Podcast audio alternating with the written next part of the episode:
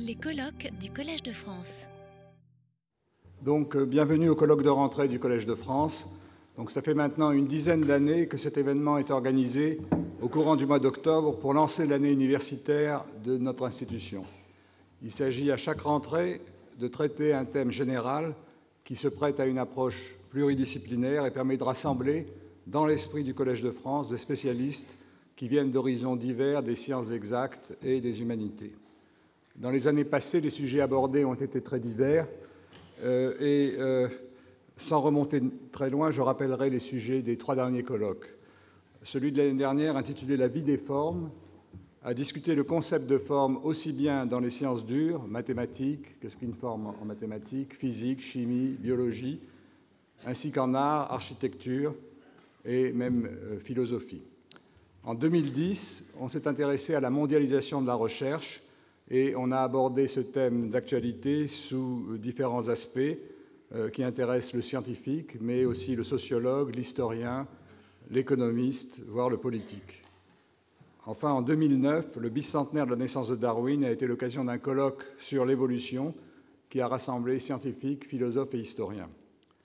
Le colloque de cette année, qui est dédié à Ernest Renan, appartient au même genre que celui de 2009. Il s'agit, à l'occasion d'un anniversaire associé à la mémoire d'un savant du XIXe siècle, de parler de sujets qui l'ont intéressé et qui sont restés d'une grande actualité, qu'il s'agisse de philosophie, de recherche scientifique, d'histoire, histoire des religions, de sociologie, voire de sciences du politique.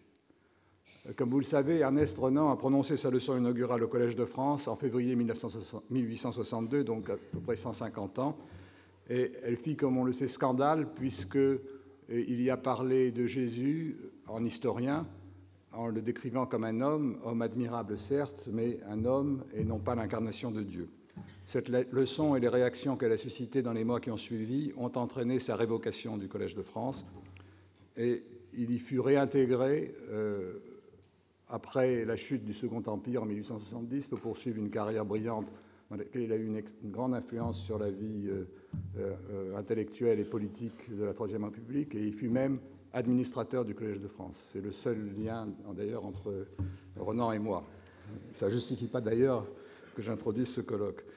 Euh, donc la leçon de Renan d'il y a 150 ans a été un temps fort dans l'histoire de notre institution puisqu'elle l'a mise au centre d'une réflexion profonde sur la relation entre science et religion, et de façon plus générale sur la liberté académique face au pouvoir politique. Mais s'il n'y avait que cela dans la vie de Renan, ce serait un peu court pour alimenter un colloque de deux jours. Renan a été bien plus que l'homme d'une polémique religieuse. Ce fut un savant à multiples facettes qui a exercé une forte influence dans des domaines variés de la connaissance et de la pensée. On le sait, il fut historien, archéologue, linguiste, philosophe des sciences et du politique, entre autres choses. Ses idées, en particulier celles sur les races ou l'origine des langues, sont fortement datées et doivent être mises dans le contexte euh, historique. Euh, en fait, euh, je me suis demandé, Ernest Renan, il s'est intéressé à beaucoup de choses, s'il s'était intéressé également aux sciences, et j'ai appris, en me renseignant un petit peu, qu'il avait été tenté par une carrière scientifique, et en fait, il a été fortement influencé par son amitié et ses relations avec Marcelin Berthelot, un autre grand professeur du Collège de France du XIXe siècle, dont avec, qui a une, carrière assez parallèle à la sienne dans les sciences dures, alors que Renan était plutôt dans les sciences humaines. Euh, Berthelot a également euh, fortement influencé la vie euh, intellectuelle et politique de la fin du XIXe siècle, peut-être encore plus que Renan sur le plan institutionnel. il a été un ami de Renan, et lui aussi a eu des idées dont certaines sont restées actuelles et d'autres très datées. En particulier, c'était un chimiste qui ne croyait pas en l'existence des atomes, et je pense qu'il n'aurait pas cru en l'existence des photons non plus. Donc je dois vous dire que je suis assez heureux que ces idées soient datées, parce que sinon, je n'aurais pas été soumis à l'intense pression médiatique des derniers jours. Bon, tout cela étant dit, euh, je crois que par d'autres aspects, la pensée de Renan a des résonances étonnamment modernes dans les débats actuels, par exemple ceux qui portent sur la définition de la nation ou le communautarisme.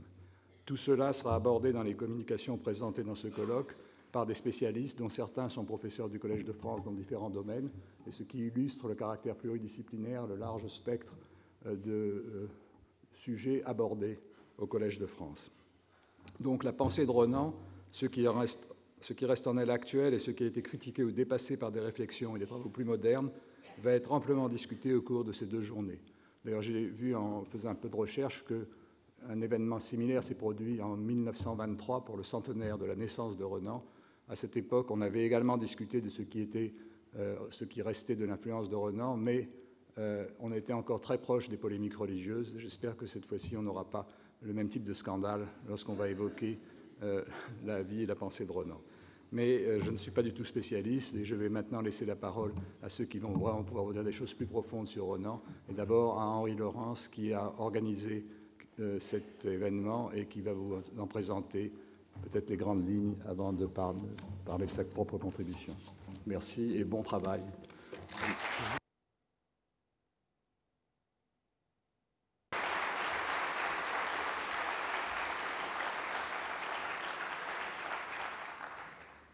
Je remercie Monsieur l'administrateur, je remercie l'Assemblée des professeurs qui m'a confié la charge euh, de l'organisation euh, de ce colloque euh, de rentrée. Je remercie Madame Benita qui a contribué plus que largement à la mise au point matérielle de cette rencontre. En fait, pour donner d'informations, malheureusement, M. Manfred Kropp, qui est annoncé dans le programme, ne pourra pas être parmi nous pour raison de santé. Et il n'a même pas pu nous envoyer un texte qu'on aurait pu lire parce que sa santé ne lui permet pas. Nous lui souhaitons évidemment un prompt euh, rétablissement. Euh, j'aurais dû peut-être faire une présentation plus générale, mais en fait, ça s'embraye directement sur mon texte que je ferai peut-être un peu plus long que les autres contributions, puisque c'est le texte de cadrage sur l'œuvre euh, et la vie euh, de Renan qui, permettront, qui permettra ainsi aux autres euh, de trouver place à l'intérieur de ce cadrage. Normalement, nous donnons une demi-heure environ aux intervenants et puis un quart d'heure pour une, quelques questions il faut qu'on tienne l'heure parce que euh, la charge, euh, enfin, nous sommes quand même un programme relativement chargé. Alors, en effet, le 2 octobre 1892, euh, il y a à peine, plus de 120 ans, dans ces lieux mêmes, Renan est mort, puisqu'il est mort au Collège de France, puisqu'il était administrateur et qu'il a donc connu dernière, euh, ses derniers instants dans son logement de fonction. Et comme on vient de le rappeler, c'est aussi le 150e anniversaire de sa célèbre leçon inaugurale au Collège de France. Deux raisons légitimes pour que le collège en tant que tel euh, lui rende hommage. Il nous est difficile, même quand nous recevons un prix Nobel, d'imaginer l'influence de Renan en son temps. Euh, en 1902, Anatole France écrivait Renan fut l'un des plus vastes génies de ce temps. Linguiste, épigraphiste, historien, philosophe, il fut la plus grande lumière du XIXe siècle. La probité de son esprit égalait la vigueur de son intelligence. Il servit la science comme elle veut l'être, comme devait être servie, avec un absolu dévouement. Il consacra sa vie entière à la vérité. Bien évidemment, euh, le pape Pinaf, inversement, l'avait traité, semble-t-il, de blasphémateur européen, titre que d'autres voudraient peut-être revendiquer aujourd'hui. Euh, les libres penseurs eux-mêmes ont toujours été un peu dans une position d'ambiguïté par rapport à Ernest Renan. Pierre Larousse, euh, Larousse écrit dans son célèbre dictionnaire Libre penseur, il n'aura rendu que de très médiocres services à la libre pensée. Ses fantaisies, ses piquants paradoxes, ses mots profonds, ses ouvertures inattendues sur les champs les plus divers de la pensée, son admirable style pourront charmer et séduire les purs lettrés, mais il n'aura aucune prise sur ceux qui veulent des doctrines précises et définies qui aime avant tout les convictions fortes et robustes, la saine virilité de l'esprit, qui croit que la vérité doit être la même pour tous, que la justice et la liberté ne sont pas de vains mots, et que ce qu'il importe le plus de faire aujourd'hui pour l'avenir du monde, c'est d'éclairer la démocratie, de lui apprendre à se posséder et à se diriger. Donc là, on a une critique de gauche euh, de Renan. En tout cas, il est certain, et c'est ce que disent les contemporains, en 1892, au moment de sa mort, le prestige de Renan avait égalé celui de Victor Hugo comme la personnalité la plus influente de la société française. On pourrait euh, multiplier les témoignages, j'en ai un ici, mais je n'ai pas le temps de le citer, de Gabriel Monod, euh, qui le met au niveau de Voltaire. Hein, donc, euh, cette immense personnalité. Ces funérailles ont été célébrées par les soins de l'État et aux frais du Trésor public. En 1892, 1904 et 1923, des projets de loi ont été déposés pour le transfert de ces cendres au Panthéon, puisqu'à l'époque c'était la Chambre des députés qui décidait le transfert et non pas le président de la République.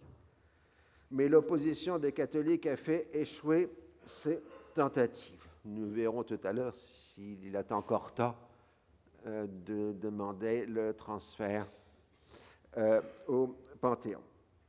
Ces quelques indications nous montrent l'importance d'un Renan, ce qui fait de lui un objet d'étude légitime, qui est au croisement de plusieurs disciplines scientifiques, l'histoire des sciences, l'histoire de la philosophie, l'histoire de la littérature, l'histoire politique, l'histoire des sensibilités, et on pourrait probablement rajouter encore d'autres disciplines, évidemment l'histoire des religions. Euh, donc, euh, ce caractère. En général, l'approche biographique a été privilégiée. Elle est d'autant plus attractive que Renan lui-même a mis en récit les principales étapes de sa vie, en particulier les années de jeunesse. Il a ainsi fixé le cadre dans lequel des travaux d'érudition, souvent de qualité, se sont inscrits.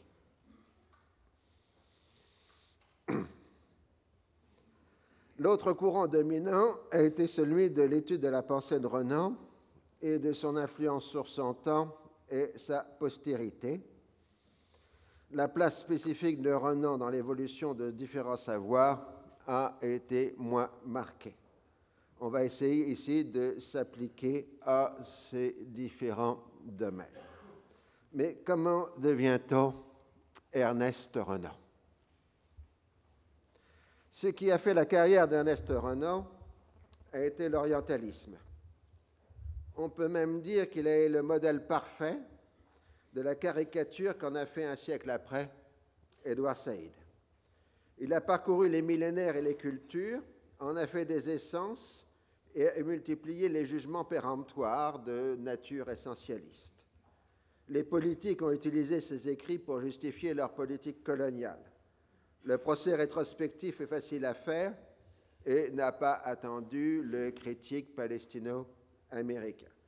Déjà en 1950, avec rage, Aimé Césaire a souligné la parenté entre Renan et l'hitlérisme, mais plus tard, le même Césaire s'inspira du Caliban de Renan pour écrire une tragédie.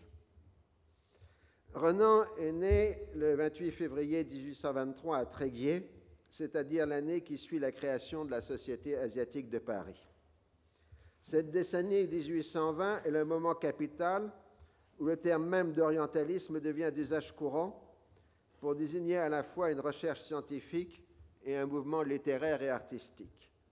Le grand Sylvestre de Sassy, qui a été aussi administrateur au Collège de France, né en 1758, n'a été qualifié d'orientaliste qu'à 60 ans passés. Scientifiquement, cet orientalisme s'appuie sur la découverte capitale de la parenté des langues indo-européennes entre elles, connue plus tardivement en France qu'en Angleterre ou en Allemagne. Il en découle une parenté d'institutions sociales dans l'immense espace entre l'Inde et l'Europe. On discerne ainsi l'existence d'une commune féodalité à travers les siècles et les espaces. Mais qui dit féodalité dit aussi invasion, selon l'interprétation convenue depuis longtemps de la chute de l'Empire romain. L'Europe qui commence sa révolution industrielle tire ainsi son origine de ce nouvel Orient, celui des Indo-Germaniques. Ce terme ne plaît d'ailleurs pas aux Français qui préfèrent utiliser arien ou indo-européen. La lecture des premiers numéros du journal asiatique est très instructive à cet égard. Mais l'orientalisme des années 1820 est aussi une volonté de renouvellement des littératures européennes en trouvant d'autres sources que les humanités dites classiques, c'est-à-dire gréco-latines. Le mouvement a été suffisamment puissant pour qu'on puisse parler de renaissance orientale. C'est durant les 20 premières années de la vie de Renan que l'orientalisme opère sa mue décisive en passant d'un domaine des belles lettres au statut de discipline scientifique grâce à l'arrivée à maturité de la grammaire comparée et à la volonté d'établir un inventaire raisonné des civilisations humaines. Là encore, la fin de la décennie 1820 est le moment décisif où le terme civilisation, conçu comme un mouvement de l'esprit humain dans l'histoire, dans une problématique du progrès, passe au pluriel pour désigner les grands ensembles historiques et culturels que nous connaissons encore. Ainsi, Guizot, dans son célèbre cours sur l'histoire de la civilisation en Europe de 1828-1829, oppose le monolithisme des autres civilisations au pluralisme dynamique de la civilisation européenne. Je cite. Quand on regarde aux civilisations qui ont précédé celles de l'Europe moderne, soit en Asie, soit ailleurs, y compris même la civilisation grecque et romaine, il est impossible de ne pas être frappé de l'unité qui y règne.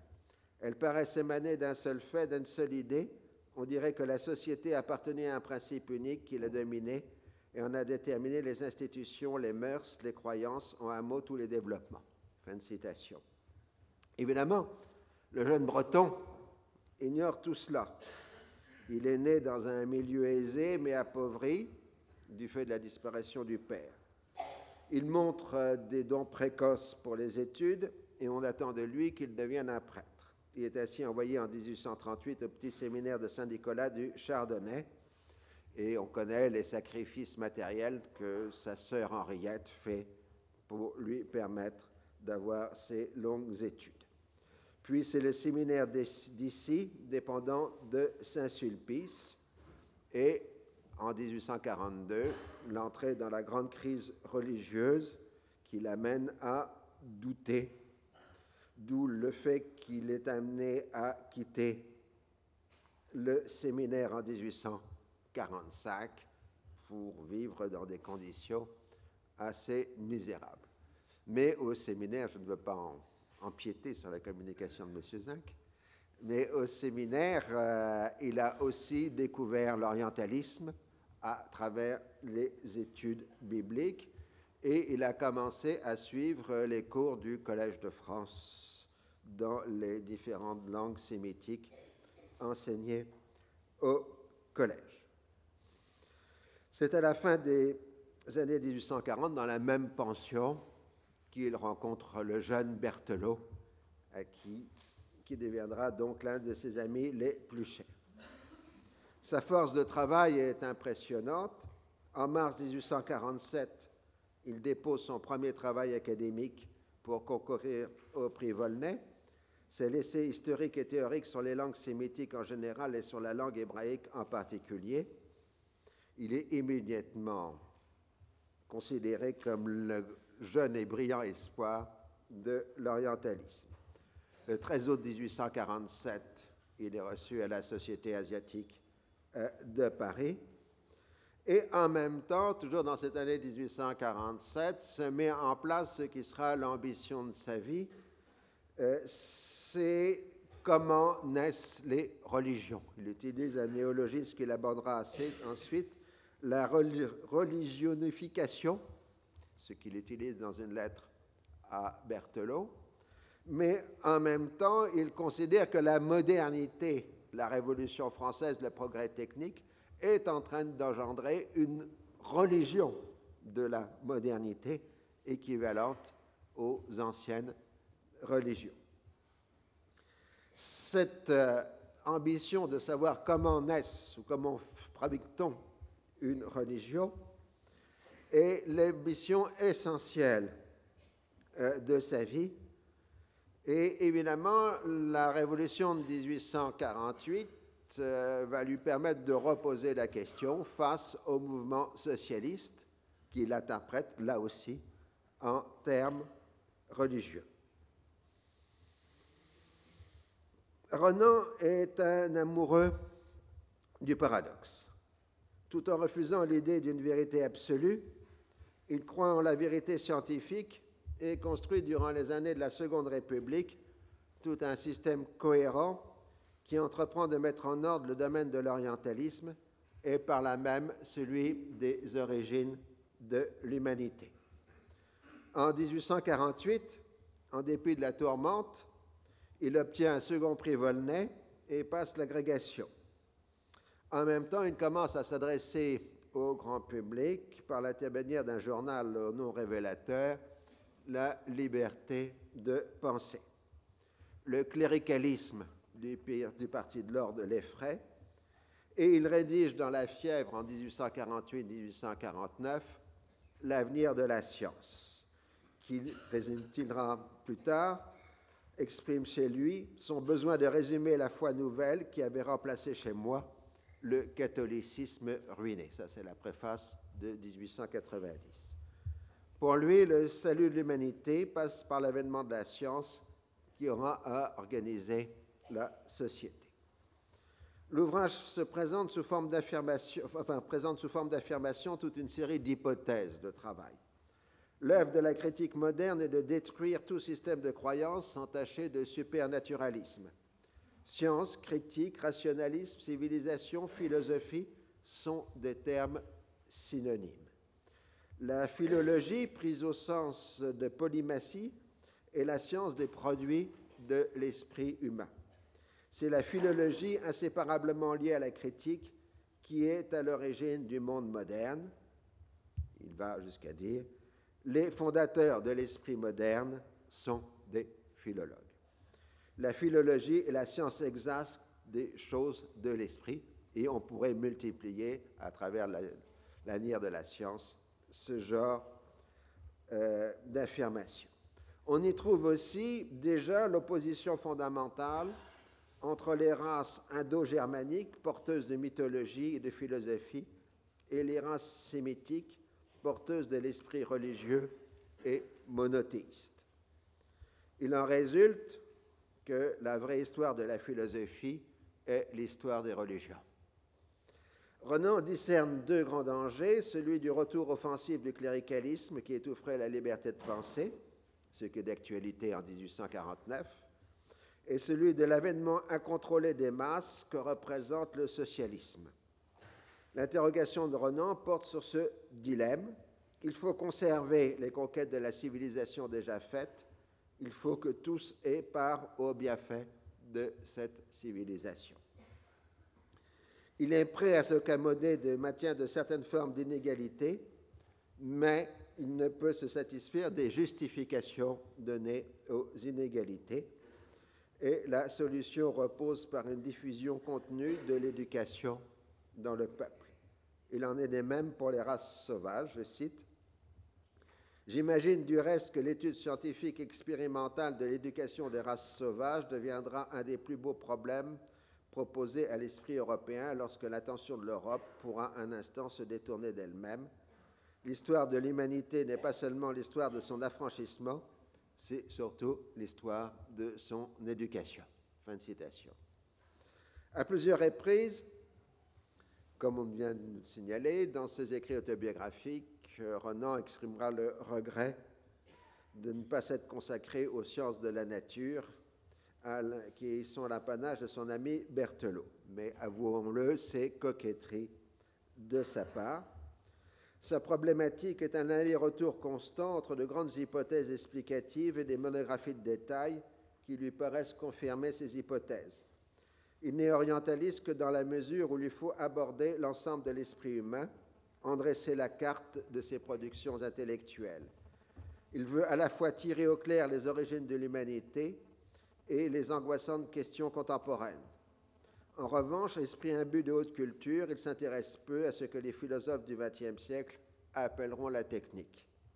En pleine révolution industrielle, cela ne lui apparaît que comme une conséquence de l'esprit moderne, un peu subalterne probablement. Ainsi, le discours sur l'imprimerie et le chemin de fer, qui rapproche les hommes, ressemble pour lui à ce que Flaubert appellerait des idées reçues. Il a rapidement renoncé à la publication de L'avenir de la science, ouvrage présomptueux pour un gamin de 26 ans. Il faut d'abord faire ses preuves dans le domaine scientifique. En l'automne 1849, il reçoit une mission d'études en Italie avec Charles d'Arenberg. C'est la première fois qu'il quitte la France et la Bretagne. Il découvre la France du Sud, puis Rome, puis le reste de l'Italie.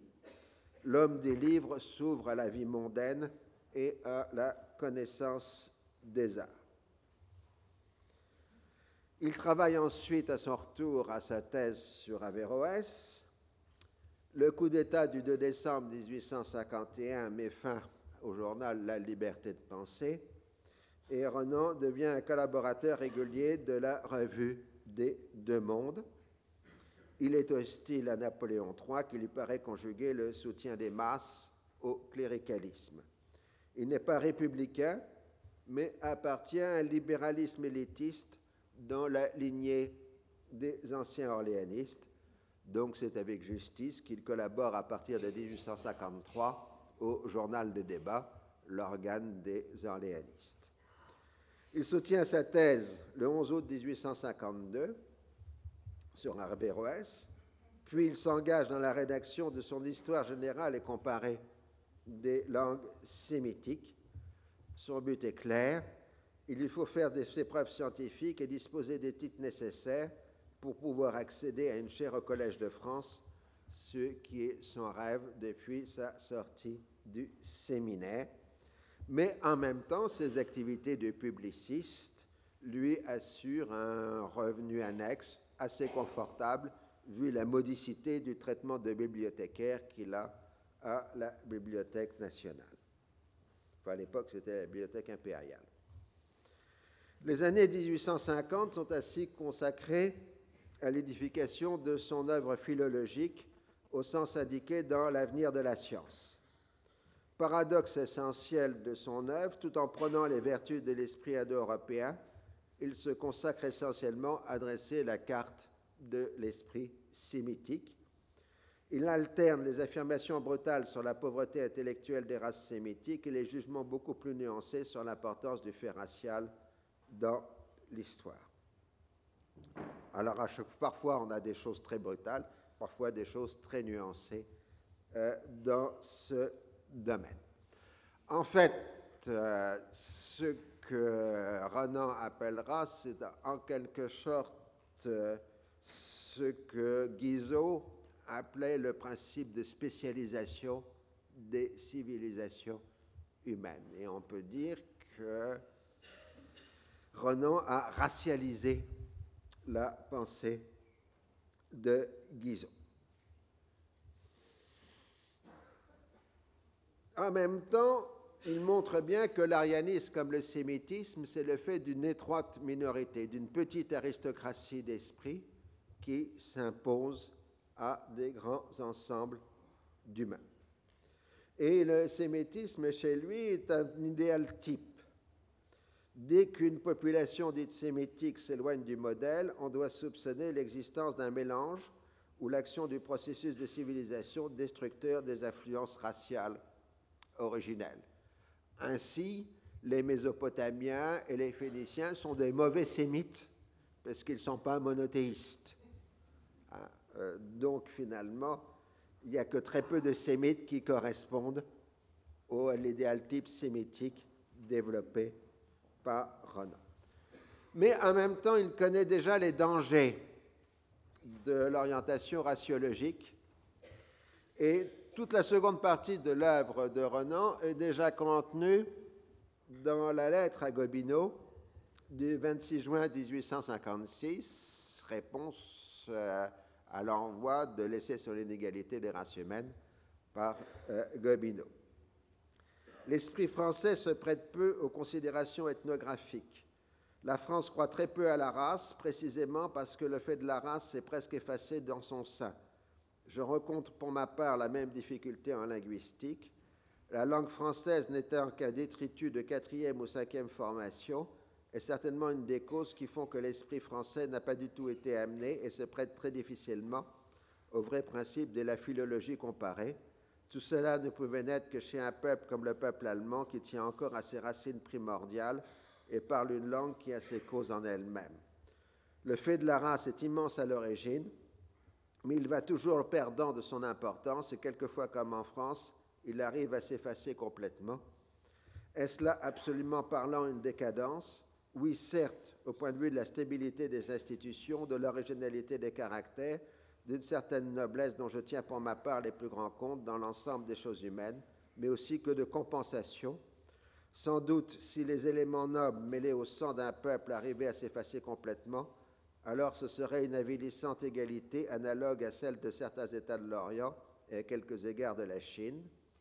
Mais ce n'est qu'en réalité une très petite quantité de sang noble mise dans la circulation d'un peuple suffit à l'ennoblir au moins qu'aux effets historiques, c'est ainsi que la France, nation si complètement tombée en rupture, joue en réalité dans le monde le rôle de gentilhomme, en mettant à part les races tout à fait inférieures dont l'émission aux grandes races ne ferait qu'empoisonner l'espèce humaine. Je conçois pour l'avenir une humanité homogène où tous les grands ruisseaux originaires se fondront en un grand fleuve et où tout souvenir des provenances diverses sera perdu, la civilisation qui correspondra à un tel état de l'humanité sera inférieure sans doute en noblesse et en distinction à celle des âges aristocratiques, mais sera-t-elle inférieure d'une manière absolue? C'est sur quoi j'hésite à me prononcer. Et déjà dans cette période, Renan développe l'idée que la civilisation est le processus destructeur du fait racial qui est le fait des origines. En 1856, il se marie avec Cornélie Schaeffer. Il est élu à l'Académie des inscriptions et belles-lettres, considéré à l'époque comme voie d'accession au Collège de France. Euh, mais comme les milieux catholiques s'opposent toujours à son élection au collège, euh, il continue son travail. Il fait surtout connaissance d'un grand éditeur, Michel Lévy, qui sera euh, son éditeur jusqu'à la fin de sa vie, avec aussi là une très grande amitié. En 1860, je passe parce que ça va être retraité, il fait sa célèbre mission Phénicie de 1860-61 avec le drame de la disparition de sa sœur Henriette à Amschit, mais nous aurons une communication tout à fait forte sur ce sujet. Le retour de la mission de Phénicie lui permet l'élection au Collège de France le 2 décembre 1861, date curieuse.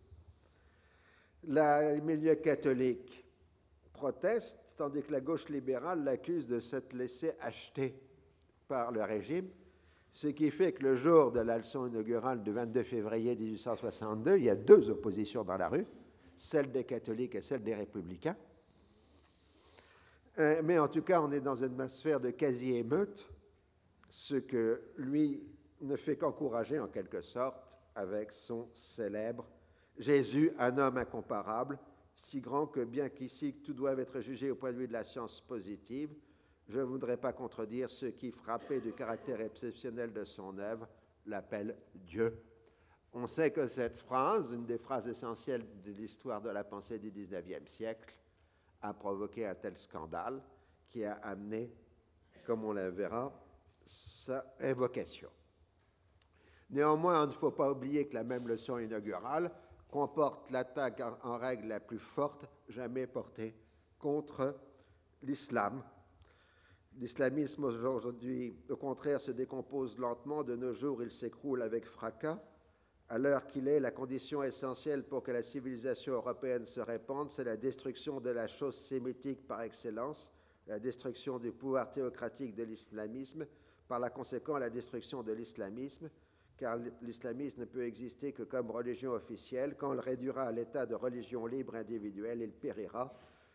L'islamisme, ce n'est pas seulement une religion d'État, c'est une religion excluant l'État, C'est une organisation dont les États pontificaux seuls en Europe offraient le type. L'un est la guerre éternelle, la guerre qui ne cessera que quand le dernier fils d'Ismaël sera mort de misère ou aura été relégué par la terreur au fond du désert. Évidemment, je ne sais pas si on pourrait se permettre aujourd'hui de s'exprimer de cette façon. Et conclusion, l'avenir, messieurs, est donc à l'Europe et à l'Europe seule. L'Europe conquérera le monde et y répandra sa religion, qui est le droit, la liberté, le respect des hommes, cette croyance qui a quelque chose de divin au sein de l'humanité.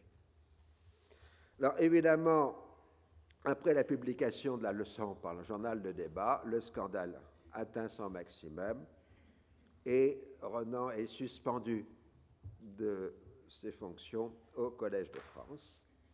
Mais en même temps, il entre euh, au Dîner Manier, sorte de club élitiste et libre-penseur.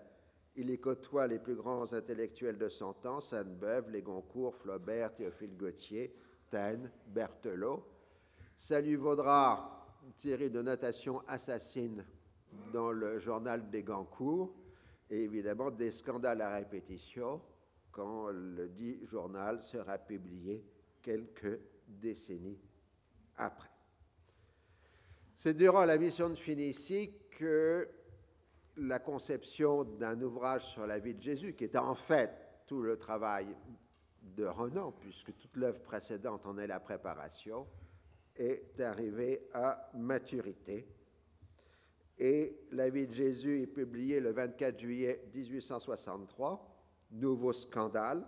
L'Église parle de blasphème, mais aussi immense succès de librairie qui lui donne son à l'indépendance phénicière et qui lui vaut la révocation définitive de sa chaire du euh, collège.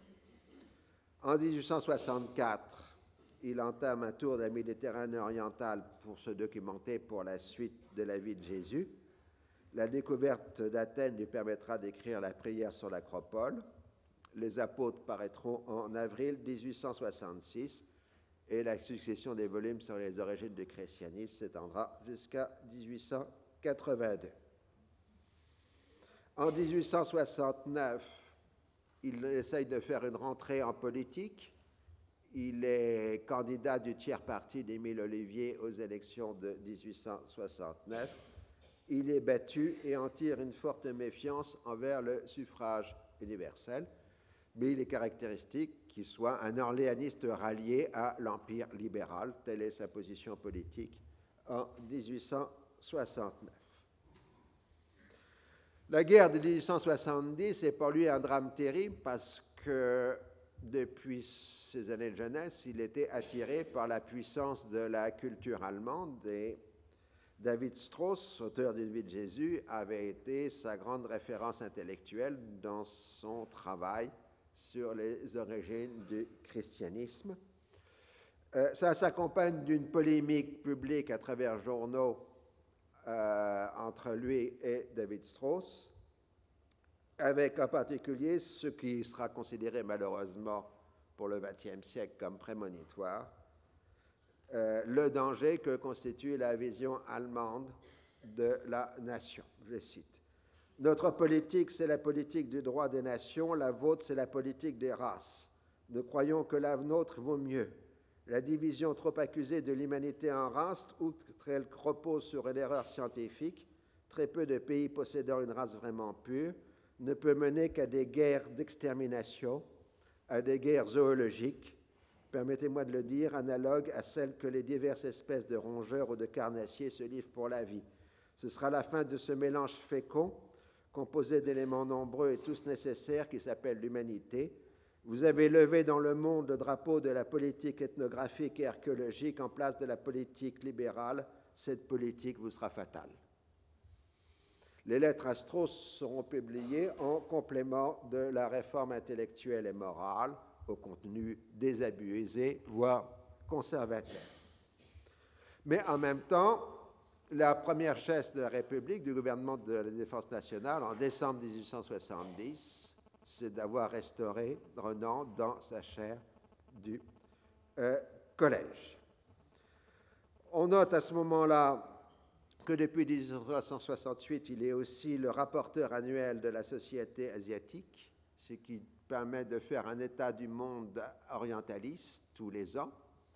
Et on voit aussi comment sa pensée est devenue aussi assez rigide. Il refuse d'admettre l'existence d'une race touranienne porteuse de civilisation. Le problème, c'est qu'on vient de découvrir Sumer. Et Sumer est antérieur aux Indo-Européens et aux Sémites. Or, une telle chose n'entre pas dans la logique du système renanien. Donc, avec véhémence, euh, Renan rejette Sumer et les Touraniens.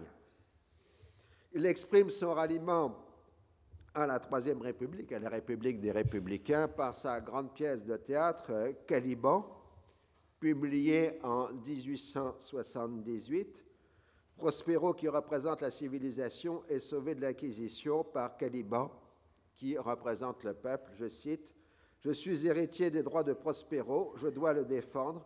Prospero est mon protégé, il faut qu'il travaille à son aise avec ses philosophes et ses artistes sous mon patronage. Ses travaux seront la gloire de mon règne, j'en aurai ma part, je l'exploite. C'est la loi du monde. Donc le peuple protège les sciences. C'est un fait nouveau parce que jusque-là, le peuple était l'esclave du cléricalisme. Dans ses interventions publiques, il plaide à la fois pour une harmonie des peuples européens et pour une supériorité des races européennes sur le reste du monde, justifiant ainsi la domination coloniale en refusant d'appliquer aux non-européens sa grille d'interprétation sur la civilisation destructrice du contenu originel des races et des cultures. Le 13 juin 1878, il est élu triomphalement à l'Académie française. Après l'achèvement en 1882 des origines du christianisme, c'est le temps des grandes conférences de 1882-1883, dont le judaïsme comme race et religion, l'islamisme et la science, identité originelle et séparation graduelle du judaïsme et du christianisme, et évidemment le Qu'est-ce qu'une nation du 11 mars 1882, qui est l'aboutissement de la réflexion entamée par la lettre à Gobineau et rendue vitale par la controverse franco-allemande. Il rejette toute base anthropologique à la division de race définie par la philologie et tout usage politique de cette distinction.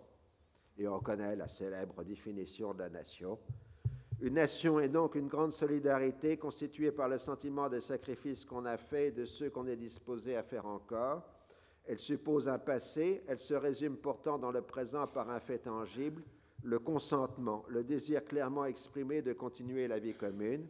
L'existence d'une nation est, pardonnez-moi cette métaphore, un plébiscite de tous les jours, comme l'existence de l'individu est une affirmation perpétuelle de la vie. Et tout le monde sait que cette définition de la nation reste encore au centre de toutes les problématiques sur la nationalité. C'est aussi la publication des souvenirs d'enfance et de jeunesse, succès européen, et aussi apologie du celtisme, qui est euh, aussi l'un des sous-aspects de l'œuvre de Renan, qui, au passage, parlait le breton. En 1883, il devient administrateur du Collège de France. Il trouve qu'il y est particulièrement mal logé. En 1885, il succède à Victor Hugo comme conscience de la nation. j'ai des témoignages sur les cours de Renan au Collège de France. En fait, il faisait la même chose que dans son bureau, c'est-à-dire euh, de l'exégèse de textes. Ce n'était pas la charge terrible que représente aujourd'hui pour les professeurs euh, la rédaction euh, du cours. Le dernier grand ouvrage est l'histoire du peuple d'Israël, dont la publication sera en partie posthume, une relecture profane de la Bible comme objet d'histoire et comme prélude aux origines du christianisme. À partir de la fin des années 1880, sa santé s'est dégradée, mais il conserve une impressionnante capacité de travail jusqu'au début de l'été 1892, puis c'est un effondrement jusqu'à sa mort le 2 octobre 1892. À sa mort, Renan était l'une des grandes gloires de la France républicaine, ce qui était un peu inattendu compte tenu de son évolution politique. Toute sa vie, il a été un libéral élitiste, bien que convaincu des mérites de l'éducation populaire. Il n'est devenu républicain que parce que la République est devenue libérale, en maintenant à distance les pressions du cléricalisme dont Renan a souffert jusqu'à l'avènement de la République des républicains. Il a conservé jusqu'au bout une certaine ironie dans les affaires publiques, tout en étant sensible aux honneurs qu'on lui octroyait. Son immense succès repose sur ses qualités d'écrivain et sur sa capacité à répondre aux interrogations de son temps. À ce siècle de l'histoire qu'était le XIXe siècle, il a donné une réponse historique à la question de la nature de la religion en refusant tout surnaturel. Il est intervenu à de multiples reprises dans les grands dossiers. Renan se considérait comme scientifique et son œuvre a été remise en cause immédiatement après sa mort. Dès 1893, Jarme d'Amesteter remettait en cause l'existence tout simplement de races sémitiques et de races indo-européennes. Les orientalistes du XIXe siècle ont travaillé de la même façon que les savants des sciences de la nature. Ils ont tenté de mettre au point de grandes hypothèses explicatives qui permettraient de mettre en ordre des quantités de faits jusque-là disjoints. En cela, la théorie des races chez Renan est l'analogue de celle de l'éther chez les physiciens de son temps. Elle représente un état du savoir qui a été ensuite dépassé grâce à de nouvelles hypothèses. En revanche, la collecte des faits philologiques et archéologiques reste un acquis pour toujours. Il n'en reste pas moins que les orientalistes du XIXe siècle ont été les inventeurs du mythe pour ces quelques dizaines de savants dispersés à travers l'Europe, il s'agit bien d'une hypothèse de travail élaborée à partir des données de la philologie qui tend à devenir une science des origines. La question historique est de savoir comment ces concepts évolutifs, réservés à une étroite élite, sont devenus des identités figées au contenu mortel un demi-siècle après la mort de Renan. Sur un point, la responsabilité de Renan est importante son succès de librairie dans l'Europe entière a popularisé les termes d'arien et de sémite qui, avec les déformations que cela implique, sont entrés dans l'usage courant dans les dernières années de sa vie. On a vu son refus catégorique de toute assimilation entre l'ethnographie ethnologique et l'anthropologie physique, et son ethnographie, pardon, philologique, pas ethnologique, ça voulait rien dire, et l'anthropologie physique et son inquiétude perceptible sur les dangers d'une politique fondée sur l'ethnographie. Il est absurde de taxer Renan d'antisémitisme. Son apologie du miracle grec ne doit pas cacher qu'il a consacré toute sa vie à la chose sémitique. Il affirmait très tôt que les Juifs de son temps ne constituaient pas une race, il voyait en eux les représentants du libéralisme moderne, thème qui sera repris négativement par les antisémites. Dans sa critique de l'Allemagne d'après 1870, il lui est arrivé de dire que les Juifs allemands étaient les seuls à avoir conservé l'esprit libéral dans ce pays. Alors, j'avais une citation de Lucien Fèvre, mais je y passe, ce sera pour la publication écrite. Aujourd'hui, ce qui est le plus vivant dans la pensée de Renan, c'est sa définition de la nation, qui est le point de référence permanent de tout débat sur l'identité nationale. Une partie de son œuvre est toujours appréciée pour ses qualités littéraires. Depuis la publication de ses œuvres complètes par Henriette Psicari, on a entrepris la publication de sa correspondance générale. Une part notable de ses œuvres est maintenant disponible sur la toile, alors que du temps de Lucien Fèvre, elle n'était disponible qu'en bibliothèque. Mais si on projetait de nouveau de transférer ses cendres au Panthéon, il serait certain qu'il serait traité de raciste, d'islamophobe, et de compromission avec le colonialisme. En revanche, on ne parlerait plus de ces attaques contre le catholicisme. On a vu récemment un nouveau président de la République qui, saluant la mémoire de Jules Ferry, a cru nécessaire d'évoquer, je cite, ses égarements politiques. Sa défense de la colonisation fut une faute morale et politique, elle doit être à ce titre condamnée. Fin de citation. Remettre un Renan sur la place publique risquerait de conduire à un flétrissement analogue donc je crois qu'on doit définitivement renoncer au projet de le mettre au Panthéon. Je vous remercie.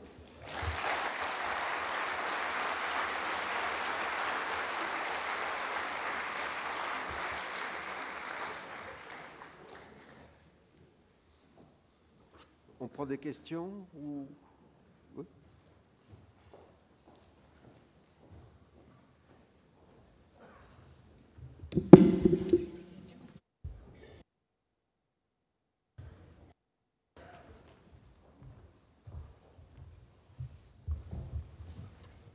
si vous voulez poser des questions, c'est le moment. Le micro est dans la salle.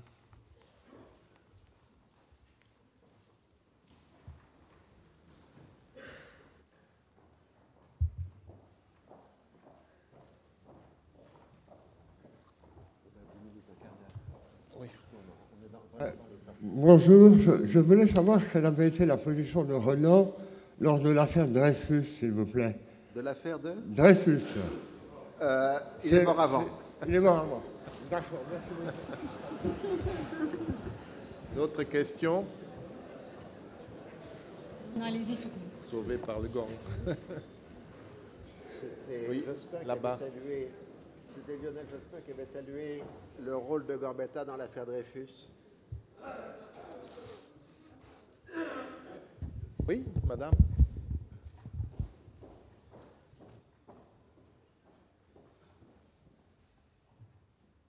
Pardon. Merci pour ce très très bel exposé sur la, vie de Renan et tout son apport à, ce que nous sommes aujourd'hui. Je me suis demandé si l'orientalisme, euh, qui est né donc dans les années 1823, un petit peu auparavant d'ailleurs, n'avait pas été aussi, euh, ne s'était pas épanoui sur tout ce qui s'était passé après les campagnes d'Égypte de Napoléon, puisqu'on sait que la, publication des, très beaux livres euh, qui avaient été publiés de nombreuses années après le retour de Napoléon d'Égypte ont aussi suscité un engouement de la part du public pour tout ce qui touchait à, l'art égyptien. Euh, Ça a donné une mode, euh, une mode retour d'Égypte, même une mode, féminine, mais aussi tout un style architectural et, de décoration. Donc, est-ce que, que, ce- que cet engouement du public euh, qui datait donc des années euh, 1800, après la publication des livres, enfin 1815-1820, est-ce que ça a pu contribuer aussi à, à finalement euh, épanouir vous une tradition académique? Voilà. Disons que l'orientalisme, c'est un mouvement intellectuel, littéraire, artistique, euh, qui en effet se déclenche dans les années 1820 euh, avec euh, de multiples dimensions. Ce que nous appelons l'orientalisme scientifique n'est qu'un des aspects de ce vaste mouvement qu'on a pu appeler la Renaissance orientale. Il est non moins évident, si vous voulez, qu'au XIXe siècle, tous les 20 ans, on se ramène 1000 ans d'histoire de plus, pour simplifier les choses.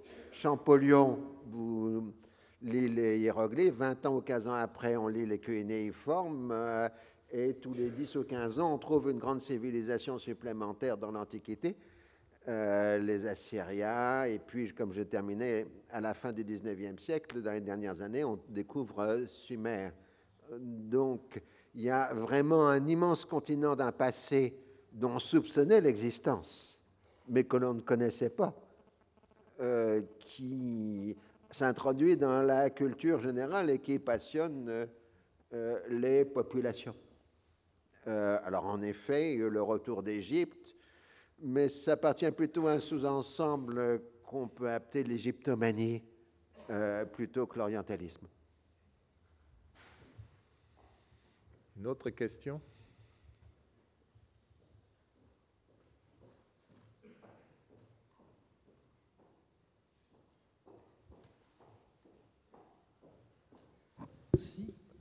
Oui, je voulais savoir si parmi les, dans la frange catholique de l'époque, il y avait une euh, tendance sans doute minoritaire pour Renan, pour ses écrits, pour ses options, ses, ses- son attitude vis-à-vis de Jésus, entre, entre autres.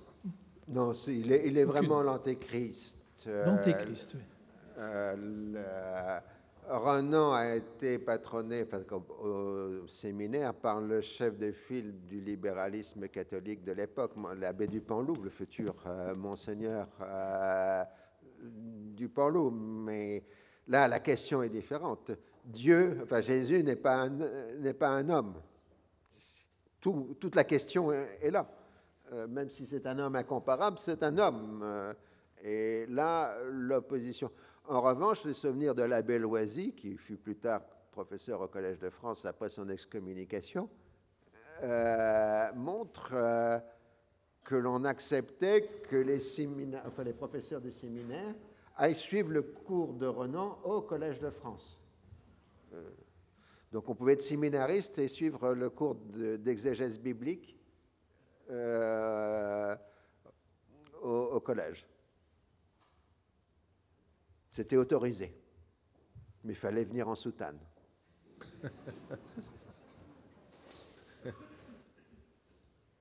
Une autre question? Oui, monsieur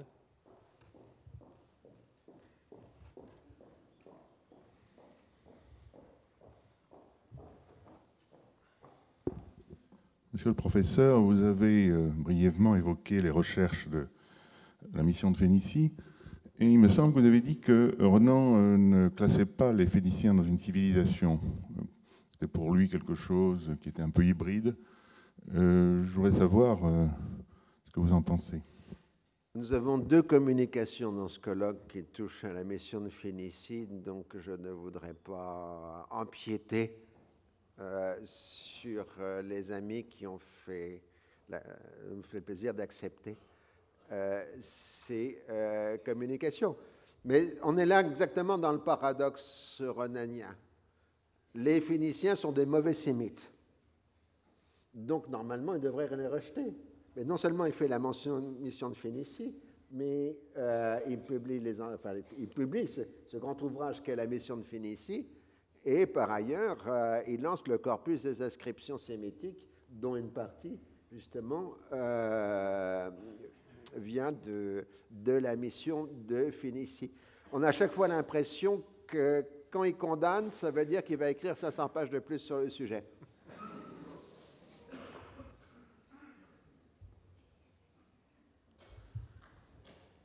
Une question là.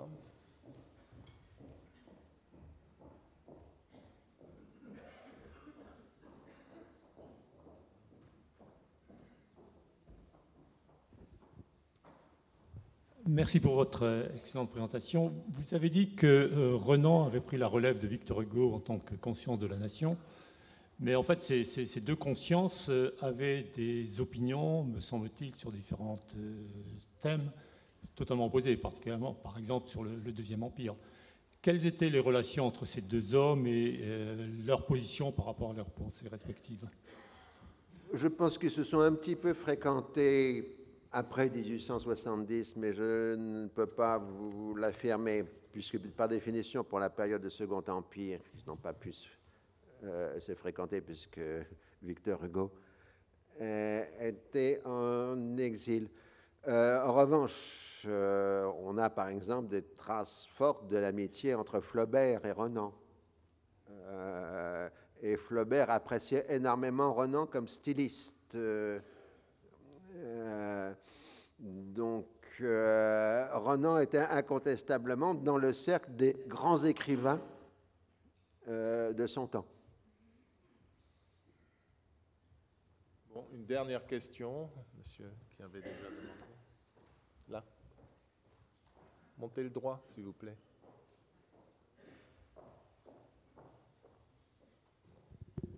merci. Voilà, moi je suis juriste, je ne suis pas historien et encore moins littéraire. Et je viens de l'Algérie pour justement assister à ce merveilleux colloque sur Renan. Renan, je n'arrive pas à le situer. Est-ce que c'est un rationaliste ou c'est un révolutionnaire? Parce qu'il y a plusieurs revirements justement dans ses pensées. Je voudrais que vous me donniez un petit peu votre avis sur Renan. Deuxième question, euh, Renan n'a pas dit beaucoup de choses sur euh, la, la colonisation. Eh bien qu'on essaye quand même de l'assimiler à Victor Hugo, que lui, il avait une position. Je vous remercie. Euh, Renan suit l'évolution du libéralisme français du 19e siècle. Ce n'est pas du tout un bourgeois. On a vu, il vient d'un milieu très humble du fait, enfin plus exactement appauvri que humble, ce qui n'est pas exactement euh, la euh, même chose. Euh, mais en fait, il devient orléaniste après la chute de Louis-Philippe. C'est un peu encore un paradoxe euh, renanien. Et ensuite, on voit très bien l'évolution. Euh, il est dans le tiers parti d'Émile Olivier, c'est-à-dire les tenants de l'Empire libéral. Et il se rallie à la République des Républicains que parce que la République des Républicains est un compromis entre les orléanistes euh, et les euh, républicains. Euh, donc, on est là vraiment dans l'évolution typique des orléanistes qui deviennent les fondateurs de la Troisième République ou les illustrations de la Troisième République. Euh, il est vrai que sur le colonialisme, c'est relativement peu exprimé, mais c'est exprimé de façon lapidaire hein, sur la supériorité intrinsèque des races européennes sur les autres euh, et sur le fait que la colonisation était un bienfait pour l'humanité. Euh, on pourrait faire un florigène, enfin, tout simplement. Aimé Césaire l'a fait en 1950 dans le discours sur le colonialisme, et je crois qu'on ne peut pas aller plus loin que le texte de Césaire euh, euh, de ce point de vue. Euh, bon, on peut dire c'est de son temps. Et, moi, ce que je n'aime pas, ce sont les procès rétrospectifs. Hein, on traite les gens d'ayant commis des erreurs regrettables, enfin, comme on a dit récemment, à propos de Jules Ferry. Très bien, mais je vous remercie. On va de toute façon parler de tous ces problèmes au cours de ces deux jours, mais euh, pour l'instant, on retourne au début avec Michel Zinc, professeur au Collège de France et secrétaire perpétuel de l'Académie des inscriptions et belles-lettres, qui va nous parler des souvenirs d'enfance et de jeunesse, l'éternel séminariste.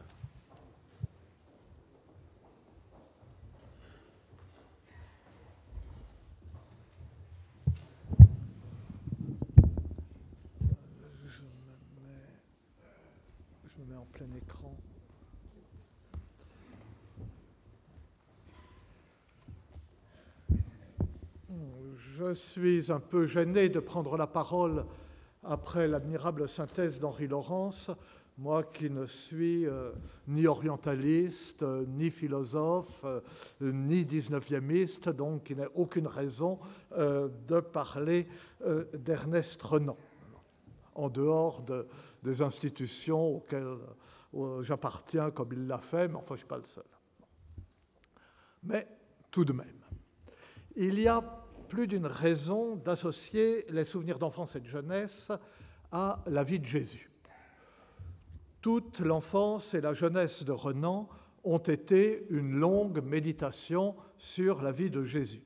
Cette méditation l'a fait passer de l'imitation de Jésus-Christ, si je puis dire, de sa jeunesse, à une réflexion philologique et historique, d'où il tirera la certitude que le Jésus de l'histoire n'est pas celui de l'Église, mais celui qu'il fixe à ses travaux d'érudition l'objectif de retrouver et de faire connaître.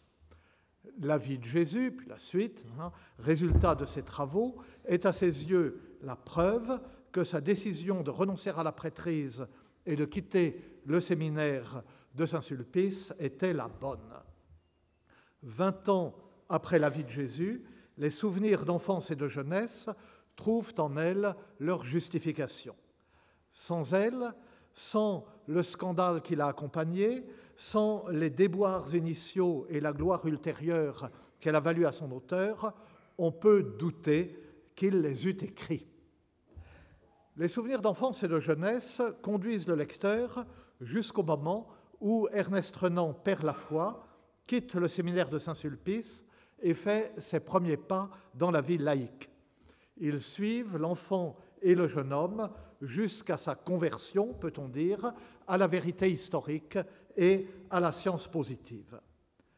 Mais cet enfant et ce jeune homme pieux, il ne les renie pas. Renan ne renie rien. Les scrupules et les certitudes qui le font renoncer à la prêtrise, c'est déjà la vie de Jésus.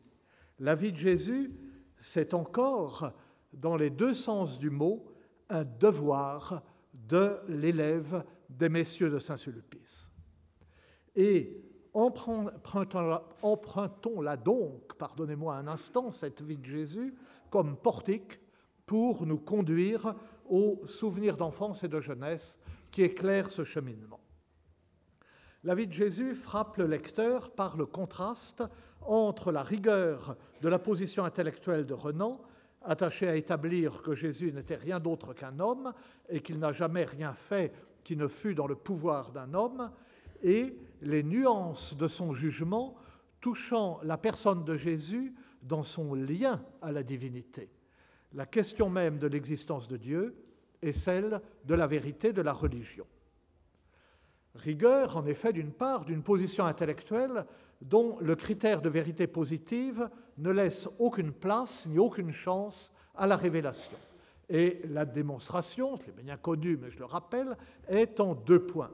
Le premier est que si les livres bibliques et les évangiles sont inspirés, Renan est ou a été trop bon catholique pour ne pas faire une distinction radicale dans l'ordre de la révélation entre les évangiles et les autres écrits néo-testamentaires. Si les livres bibliques et les évangiles sont inspirés, il faut que tout y soit historiquement vrai. Si les évangiles sont des livres inspirés vrai par conséquent à la lettre depuis le commencement jusqu'à la fin, écrit-il. Cette phrase se lit dans la préface de la 13e édition de la vie de Jésus, qui date de 1873 et est donc à peu près contemporaine de l'époque où il commence à travailler aux souvenirs d'enfance et de jeunesse, qui ne paraîtront que dix ans plus tard, mais il dit à un moment, j'écrivais ce morceau à Ischia dans l'automne de 1875, donc il y travaillait depuis longtemps préface importante que celle de cette treizième édition, qui précise avec une fermeté, une clarté inégalée la méthode du positivisme historique et ses enjeux sur un tel sujet. Renan n'envisage pas la distinction qui paraît aujourd'hui si naturelle entre un livre sacré directement transmis, dicté, voire écrit par Dieu, et un livre inspiré par Dieu à un esprit humain qui filtre l'inspiration et l'adapte à ses capacités, ses connaissances, son langage, son environnement. Il a été formé à traiter la Bible, un peu comme l'islam traite le Coran, et il juge que c'est la seule attitude admissible. Si tout n'est pas vrai à la lettre, tout est faux. Il n'a que sévérité et mépris pour les théologiens libéraux, comme il les appelle, comme il dit dans la vie de Jésus, c'est-à-dire les théologiens protestants, et pour les catholiques laïcs qui se disent libéraux, comme il dit dans les souvenirs d'enfance et de jeunesse, d'où la rigueur de sa position. Cette rigueur n'était pas seulement celle du positiviste incrédule, c'était aussi celle du catholique intransigeant. Renan n'a pas évolué en direction des théologiens libéraux. Il n'a pas bougé d'un pouce de la position qui était alors celle de l'orthodoxie catholique. Il a préféré quitter le séminaire plutôt que de n'être pas un bon séminariste. Il a été fidèle jusqu'au bout aux messieurs de Saint-Sulpice. Il n'a jamais remis en cause leurs prémices et c'est pour cela même qu'il a dû se résigner à les quitter, parce que ces prémices entraînaient pour lui d'autres conclusions que les leurs. Et il est parfaitement explicite sur ce point dans la page magnifique des souvenirs d'enfance et de jeunesse qui clôt la troisième partie du chapitre 5, le séminaire de Saint-Sulpice. Et vous me pardonnerez non seulement de vous la montrer, mais de la lire, bien que ce soit une longue citation, parce que c'est le fondement, en somme, de euh, mon propos. Euh, pardonnez-moi, je suis très maladroit dans le PowerPoint, alors ça s'affiche d'une façon d'une autre, etc. De très bons esprits m'ont quelquefois fait entendre que je ne me serais pas détaché du catholicisme sans l'idée trop étroite que je m'en fis, ou si l'on veut, que mes maîtres m'en donnèrent. Certaines personnes rendent un peu Saint-Sulpice responsable de mon incrédulité et lui reprochent d'une part de m'avoir inspiré pleine confiance dans une scolastique impliquant un rationalisme exagéré, de l'autre de m'avoir présenté comme nécessaire à admettre le summum de l'orthodoxie. Cela est tout à fait injuste dans leur manière de présenter le christianisme. Ces messieurs de Saint-Sulpice, en ne dissimulant rien de la carte de ce qu'il faut croire, étaient tout simplement d'honnêtes gens. Une des pires malhonnêtetés intellectuelles est de jouer sur les mots, de présenter le christianisme comme n'imposant presque aucun sacrifice à la raison, et à l'aide de cet artifice d'y attirer des gens qui ne savent pas à quoi ils s'engagent. C'est là l'illusion des catholiques laïcs qui se disent libéraux. Ne sachant ni théologie ni exégèse, ils font de l'accession au christianisme une simple adhésion à une coterie. Ils en prennent et ils en laissent. Quelqu'un qui a fait de la théologie n'est plus capable d'une telle inconséquence. Il ne sert rien non plus d'alléguer que l'Église fera peut-être un jour des concessions qui rendront inutiles des ruptures comme celle à laquelle je dus me résigner, et qu'alors on jugera que j'ai renoncé au royaume de Dieu pour des vétilles. Je sais bien la mesure des concessions que l'Église peut faire et de celles qu'il ne faut pas lui demander. Jamais l'Église catholique n'abandonnera rien de son système scolastique et orthodoxe. Elle ne le peut pas. C'est comme si l'on demandait à M. le comte de Chambord de n'être pas légitimiste. Et il conclut Je ne regrette nullement d'être tombé pour mon éducation religieuse sur des maîtres sincères qui se seraient fait scrupule de me laisser aucune illusion sur ce que doit admettre un catholique. Le catholicisme que j'ai appris n'est pas ce fade compromis, bon pour les laïcs, qui a produit de nos jours tant de malentendus. Mon catholicisme est celui de l'écriture, des conciles et des théologiens. Ce catholicisme, je l'ai aimé, je le respecte encore. L'ayant trouvé inadmissible, je me suis séparé de lui. Voilà qui est loyal de part et d'autre. Ce qui n'est pas loyal, c'est de dissimuler le cahier des charges, c'est de se faire l'apologiste de ce qu'on ignore. Je ne me suis jamais prêté à ces mensonges. Je n'ai pas cru respectueux pour la foi de tricher avec elle. Ce n'est pas ma faute si mes maîtres m'avaient enseigné la logique et par leurs argumentations impitoyables avaient fait de mon esprit un tranchant d'acier. J'ai pris au sérieux ce que le rasoir d'Occam, comme dirait notre ami. Euh, j'ai pris au sérieux ce qu'on m'a appris, scolastique, règles du syllogisme, théologie, hébreu. Été un bon élève, je ne saurais être damné pour cela. Dieu sait si l'Église catholique a depuis, pour parler comme Renan, fait des concessions, jusqu'à aboutir à un compromis bon pour les laïcs. Elle choquerait aujourd'hui en lui non le libre penseur, mais l'ancien séminariste resté profondément clérical. Le premier point de sa démonstration est donc, je reviens, que si les évangiles sont le produit d'une inspiration divine, il faut que tout y soit historiquement vrai. Le deuxième point est que non seulement les évangiles ne sont pas intégralement conformes à la vérité historique et à celle des faits, mais encore que leur fausseté est manifeste et constante puisqu'ils affirment l'historicité du miracle. Or, le miracle est impossible car il est contredit par l'expérience. Un récit qui déclare vrai un seul miracle est un récit faux qui ne peut donc être inspiré. Toujours dans la préface de la 13e édition, Renan l'affirme avec une véhémence qui tranche avec la sobriété euh, habituelle de son style et avec ses condamnations de la rhétorique qui désole tant Marc Fumaroli et euh, qui justifie, il l'a dit, et qui justifie de citer le paragraphe tout entier. Là, je vous le montre, je ne le lis pas en entier, je lis la fin. Ce n'est pas parce qu'il m'a été préalablement démontré que les évangélistes ne méritent pas une créance absolue que je rejette les miracles qu'ils racontent.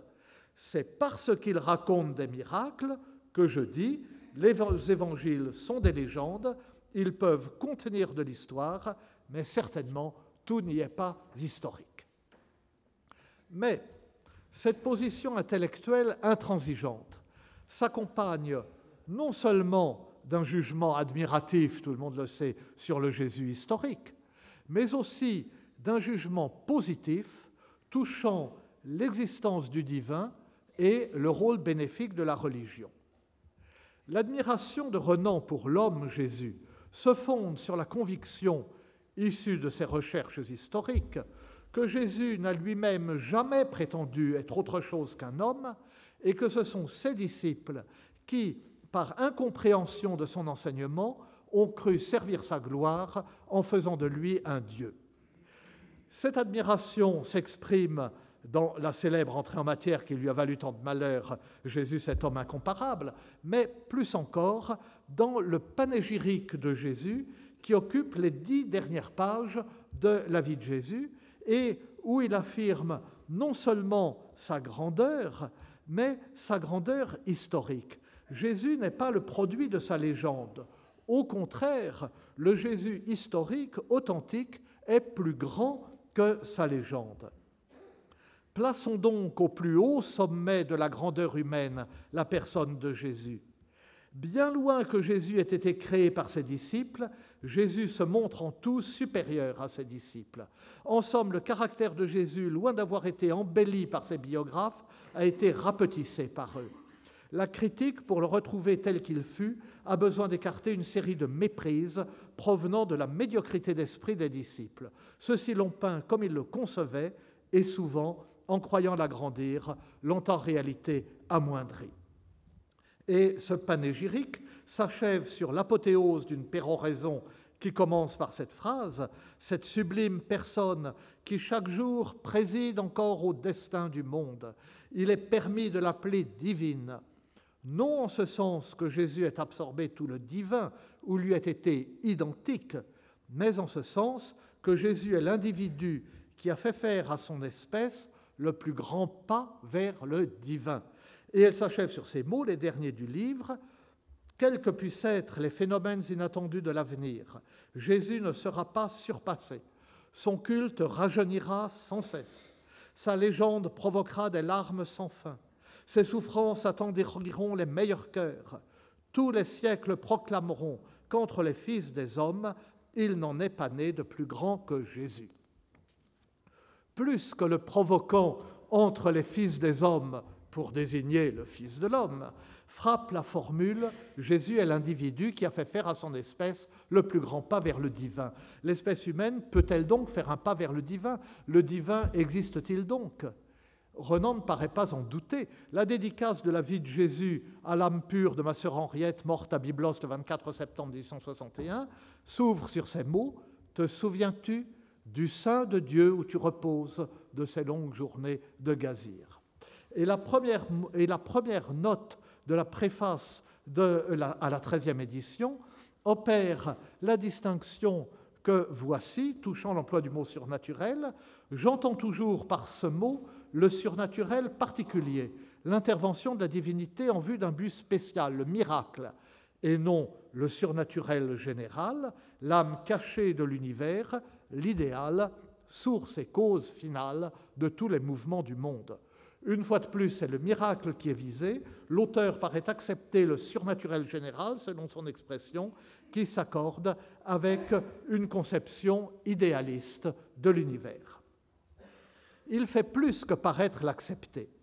Les dernières lignes des souvenirs d'enfance et de jeunesse sont pour craindre qu'un affaiblissement de ses facultés intellectuelles dues au grand âge, éventualité qu'il redoute plus que tout, comme nous tous, pu lui faire prononcer un jour des paroles contraires à sa véritable conviction. Cette crainte, il la formule en ces termes. Je renie les blasphèmes que les défaillances de la dernière heure pourraient me faire prononcer contre l'Éternel. On attendrait de lui la crainte que les défaillances de la dernière heure le ramènent à la foi et dans le giron de l'Église. Pas du tout. Ce qu'il redoute, c'est la faiblesse inverse. Et faut-il s'en étonner quand le dernier paragraphe de la préface à la 13e édition de la vie de Jésus, toujours elle, est un hymne à la vérité fondamentale de la religion, donc en 1873. Malheur aussi à la raison le jour où elle étoufferait la religion. Notre planète, croyez-moi, travaille à quelque œuvre profonde. Ne vous prononcez pas témérairement sur l'inutilité de telle ou telle de ces parties. Ne dites pas qu'il faut supprimer ce rouage qui ne fait en apparence que contrarier le jeu des autres.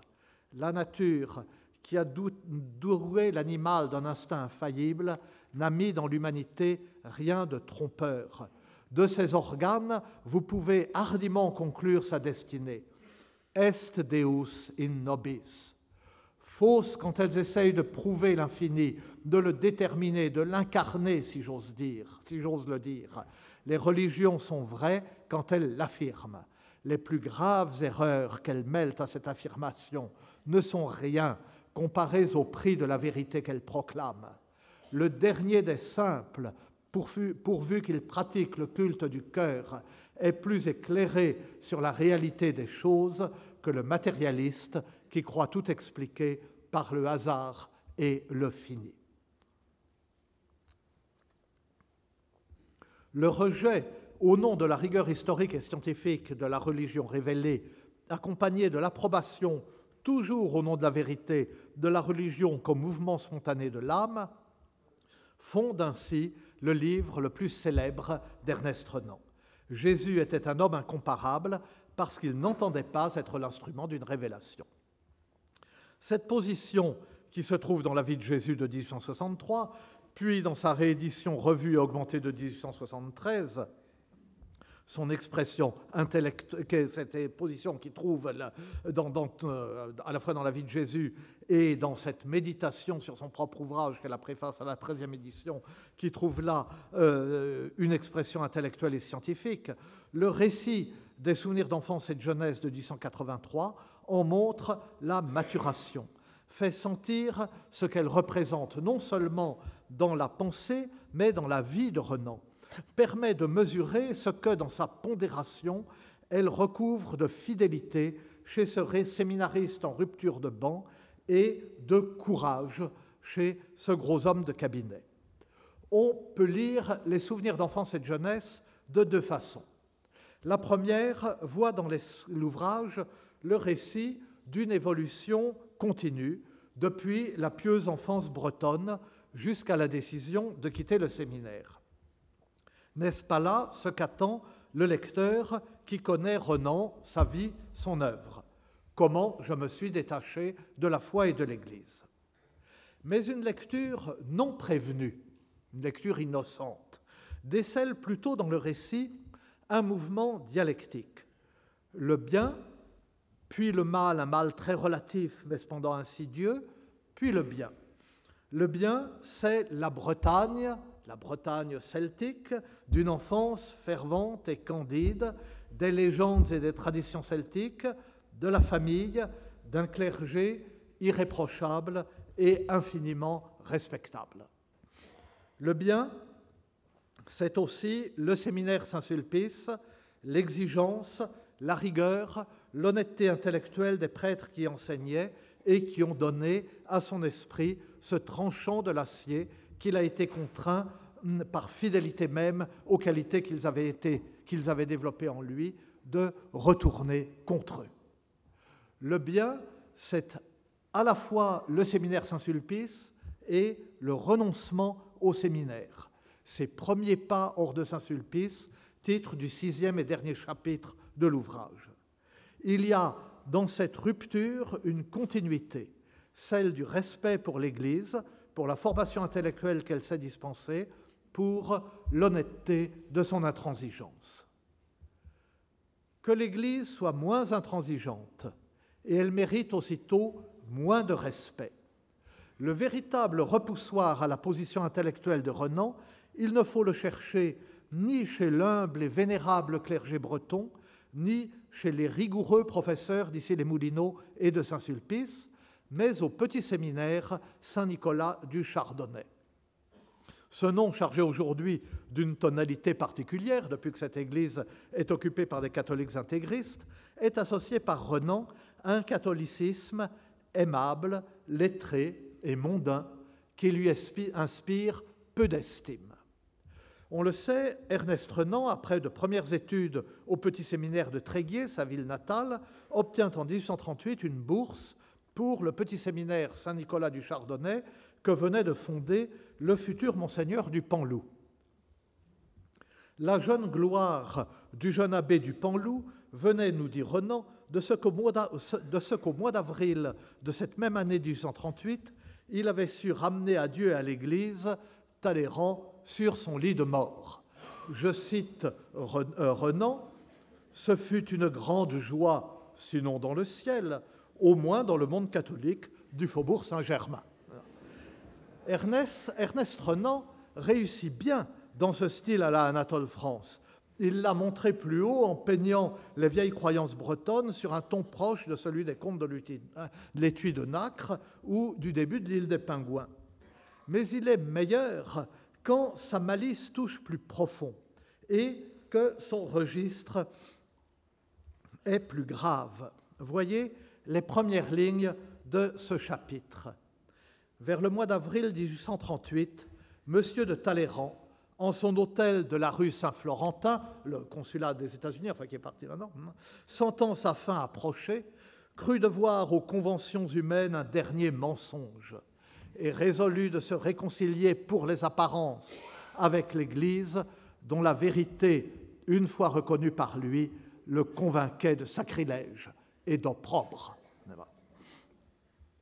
L'indignation de Renan est d'autant plus profonde que Talleyrand est à ses yeux précisément coupable de la duplicité et de l'inconséquence auxquelles il s'est lui-même refusé, et où il voit non seulement une faute morale, mais aussi une faiblesse intellectuelle et une marque de mépris pour l'Église alors qu'elle mérite le respect. Et il poursuit. Il fallait pour cette délicate opération non un prêtre sérieux de la vieille école gallicane qui aurait pu avoir l'idée de rétractation motivée, de réparation, de pénitence, non un jeune ultramontain de la nouvelle école qui eut tout d'abord inspiré au vieillard une complète antipathie, il fallait un prêtre mondain, lettré, aussi peu philosophe que possible, nullement théologien. Monsieur l'abbé du Panloup déjà connu par ses succès au catéchisme de l'Assomption auprès d'un public plus exigeant en fait de jolies phrases qu'en fait de doctrine, était juste l'homme qu'il fallait.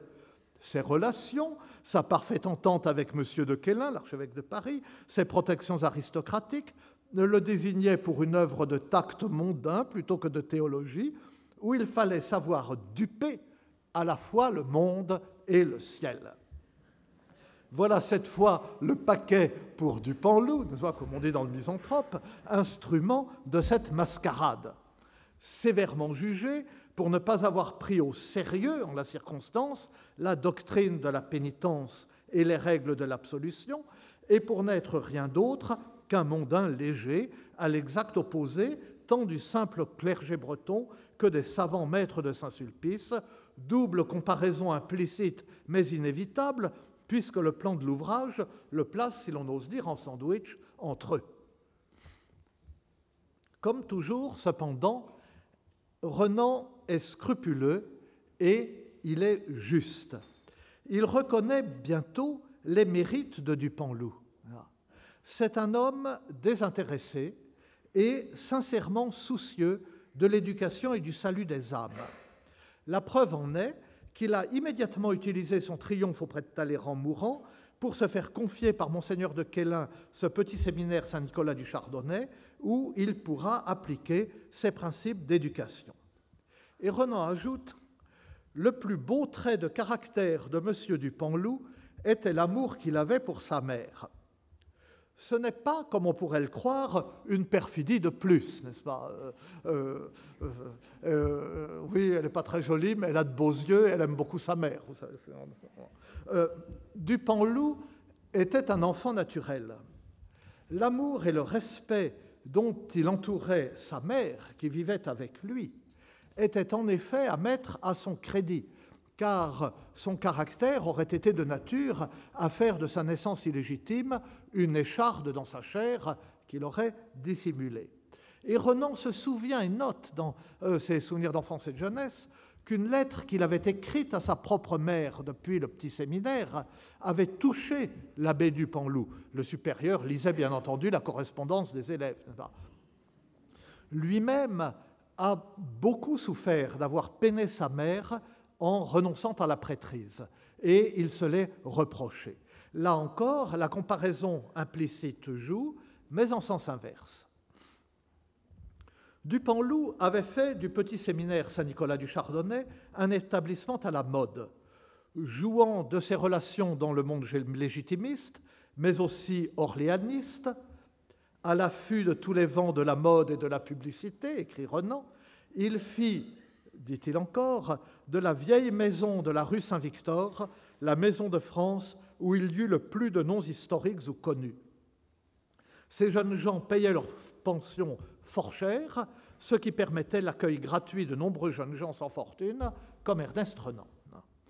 Arraché encore très jeune, il avait 14 ans, à Tréguier et à sa mère, qu'il n'avait jamais quittée, il souffrit terriblement du mal du pays, au point de tomber malade. Les, souvenirs d'enfance et de jeunesse disent ces souffrances de façon très émouvante. Les lettres qu'il écrit alors à sa mère le sont aussi d'une autre manière. Il essaye d'être brave et le ton convenu du style contribue de son côté à atténuer l'expression d'une nostalgie qui se trahit cependant de façon presque déchirante. Mais le plus frappant dans ces lettres est le ton mêlant la piété scrupuleuse à la déférence à l'égard de ceux dont l'aide matérielle lui a permis de poursuivre ses études à Paris. Les phrases qui reviennent le plus fréquemment sont du genre ⁇ Je suis allé à la chapelle prier la bonne Sainte Vierge pour mon excellent bienfaiteur ⁇ On croirait entendre, autre petit breton pauvre venu chercher fortune à Paris quelques années plus tard, Jean qui rit parlant de M. Abel dans Jean qui grogne et Jean qui rit de la comtesse de Ségur la euh, correspondance de jeunesse de Renan et les romans de la comtesse suffirait à nourrir une étude sur la dévotion et le style dévot au milieu du XIXe siècle. Dans les souvenirs d'enfance et de jeunesse, le ton a évidemment changé, beaucoup changé. Autant qu'au mal du pays, il attribue sa dépression initiale à une religion différente de celle qu'on lui avait enseignée point qui n'apparaît pas du tout dans la correspondance. Dans la correspondance, il n'a pas du tout l'air déconcerté par le type de religion et de dévotion qu'il rencontre à Saint-Sulpice. Mais dans les souvenirs d'enfance et de jeunesse, euh, il écrit Mon christianisme de Bretagne ne ressemblait pas plus à celui que je trouvais ici qu'une vieille toile dure comme une planche ne ressemble à de la percale ce n'était pas la même religion. Ce qu'on me présentait, c'était une religion d'indienne et de calico, une piété musquée, enrubannée, une dévotion de petites bougies et de petits pots de fleurs, une théologie de demoiselles sans solidité, d'un style indéfinissable. Au système d'éducation mis en place par Dupanloup, Renan reproche, mais rétrospectivement, sa frivolité mondaine. Il s'indigne que les élèves aient été autorisés à prendre des leçons de piano. Mais surtout, surtout, le primat donné aux belles lettres et aux études classiques profanes. C'était elle qui avait les faveurs de Dupanloup. C'était elle qu'il connaissait. C'était en elle qu'il excellait. C'était sur elle qu'il comptait pour former les jeunes esprits, les séduire, les amener à la religion. Virgile lui semblait faire partie de la culture intellectuelle d'un prêtre au moins autant que la Bible, écrit Renan. Cette conception, proche de celle des jésuites, Renan l'a en horreur, comme il a en horreur les jésuites eux-mêmes. Il fait gloire au clergé breton de son enfance d'avoir été gallican et hostile à l'esprit jésuite cette euh, conception va à l'encontre de ses penchants naturels comme euh, à l'encontre de euh, ceux que sa première éducation lui a donnés. Il aime les sciences qui ne sont pas enseignées à Saint-Nicolas du Chardonnay, alors qu'il garde un excellent et il garde un souvenir ému de son professeur de mathématiques de Tréguier, l'excellent abbé Duchesne. Il aime l'érudition, il aimera la philosophie, mais il n'aime pas la rhétorique et échoue à imaginer les discours tenus au concile de Clermont, de Clermont qui décida de la première croisade. On lui demande en devoir d'écrire ces discours.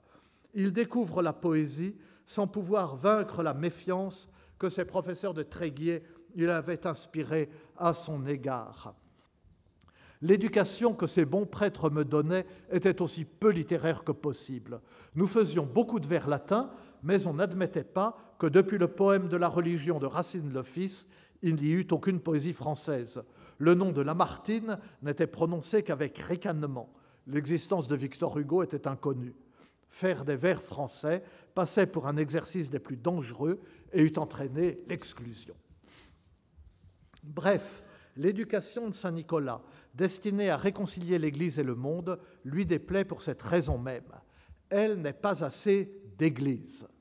Au contraire, à Saint-Sulpice, il s'épanouira, et l'on peut dire sans ironie qu'il trouvera sa voie, puisque c'est par fidélité, dit-il, à la méthode reçue de ses maîtres, qu'il leur sera infidèle.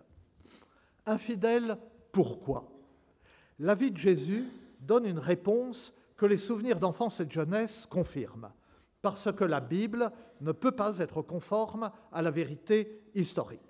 Ce sont des objections d'ordre strictement historique et philologique qui, pendant ces deux dernières années à Saint-Sulpice, après son séjour au séminaire d'ici les Moulineaux, auraient fait obstacle à sa foi et l'ont fait renoncer in extremis à recevoir la prêtrise.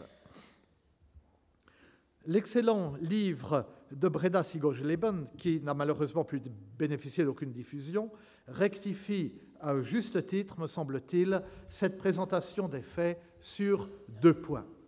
D'une part, la correspondance de Renan montre que ce sont d'abord, de façon plus classique, des objections d'ordre philosophique, nées pendant son séjour à Issy-les-Moulineaux, qui ont ébranlé sa foi.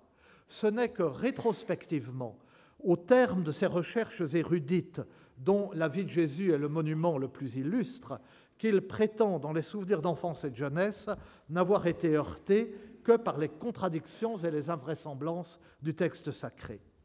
Il met à l'affirmer et à nier explicitement en même temps avoir été troublé par la moindre inquiétude métaphysique ou morale une véhémence qui suffirait à intriguer. Je ne m'arrêtais jamais à une objection sur les dogmes de la Trinité, de l'incarnation, envisagés en eux-mêmes. Ces dogmes, se passant dans l'éther métaphysique, ne choquaient en moi aucune opinion contraire.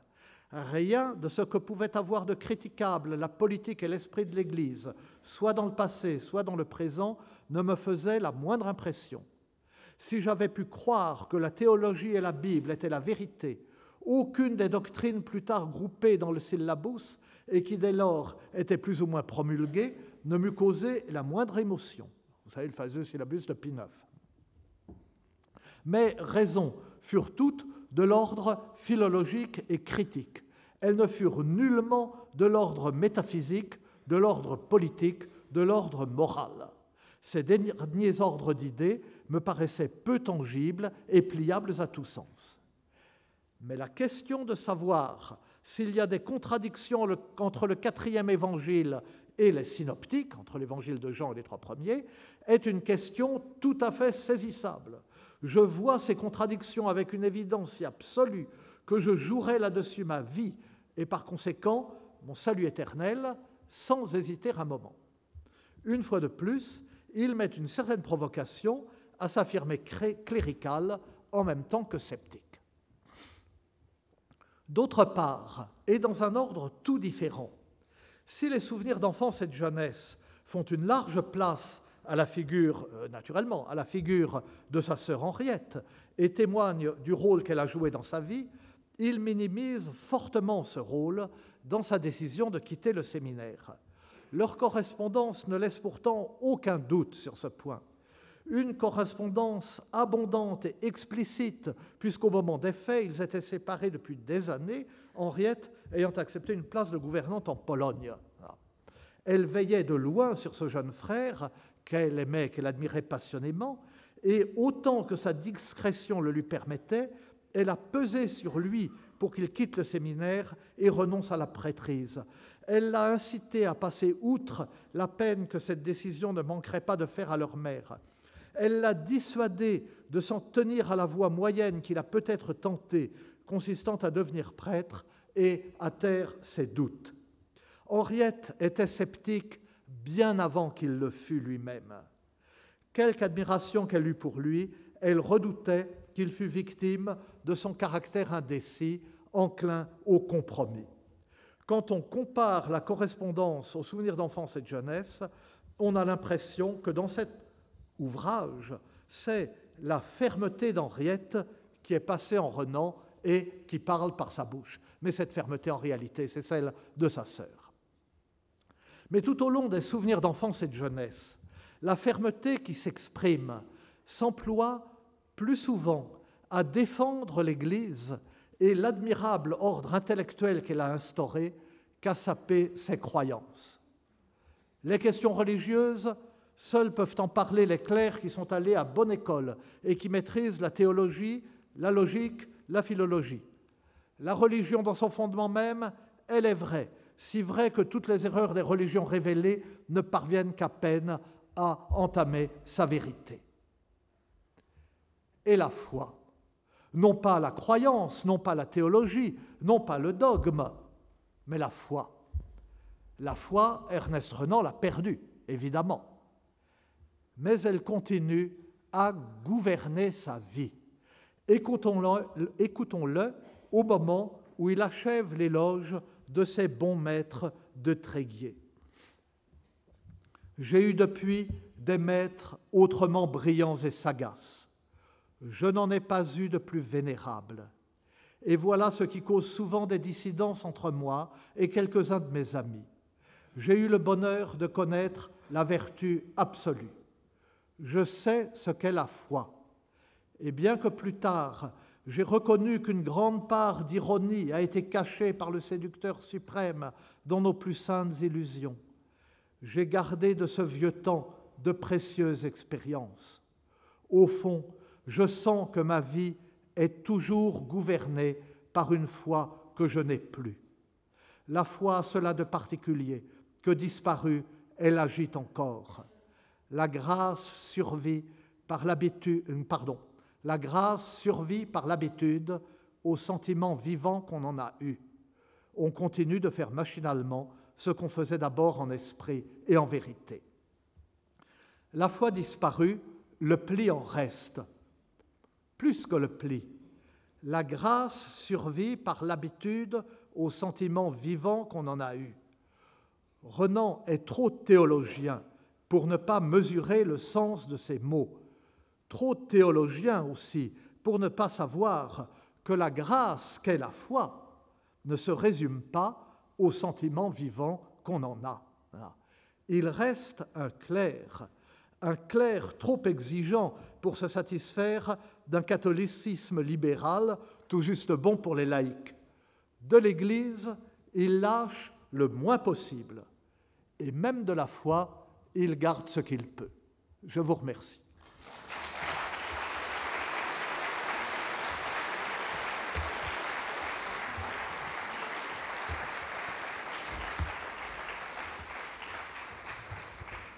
Beaucoup pour ce bel exposé qui va certainement susciter des questions. Qui veut poser une question?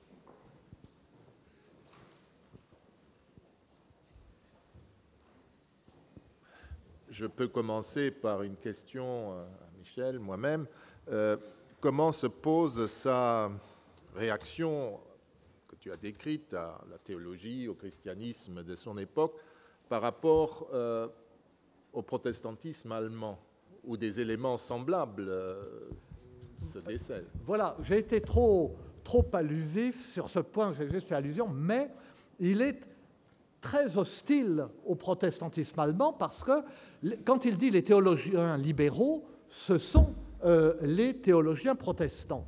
Et si je dois vous faire un aveu, c'est qu'en le lisant sur ces points, je euh, croyais lire euh, le cardinal Ratzinger, aujourd'hui pape, sous le nom de sa sainteté Benoît XVI.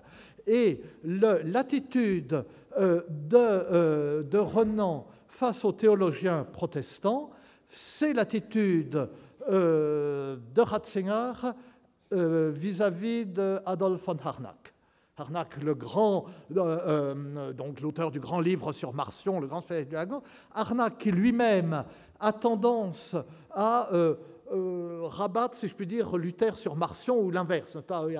Voir un peu dans Marcion un, prédécesseur euh, de, Luther. Et quand on lit, enfin, non seulement le cardinal Ratzinger, mais euh, le pape Benoît XVI, on voit que pour lui, le grand adversaire, l'adversaire respectable qu'il cite sans cesse ou auquel il pense sans cesse, mais qu'il cite très souvent, en fait, euh, et qui cite très souvent avec ce, euh, euh, ces manières de professeur qu'il a, comme si le monde entier, la catholicité tout entière, connaissait Arnaque sur le bout des doigts et qu'il suffisait que le pape en parle pour que tout le monde comprenne, n'est pas? C'est Arnaque. Eh bien, Renan est exactement sur cette ligne. Renan s'entendrait parfaitement bien avec le pape actuel.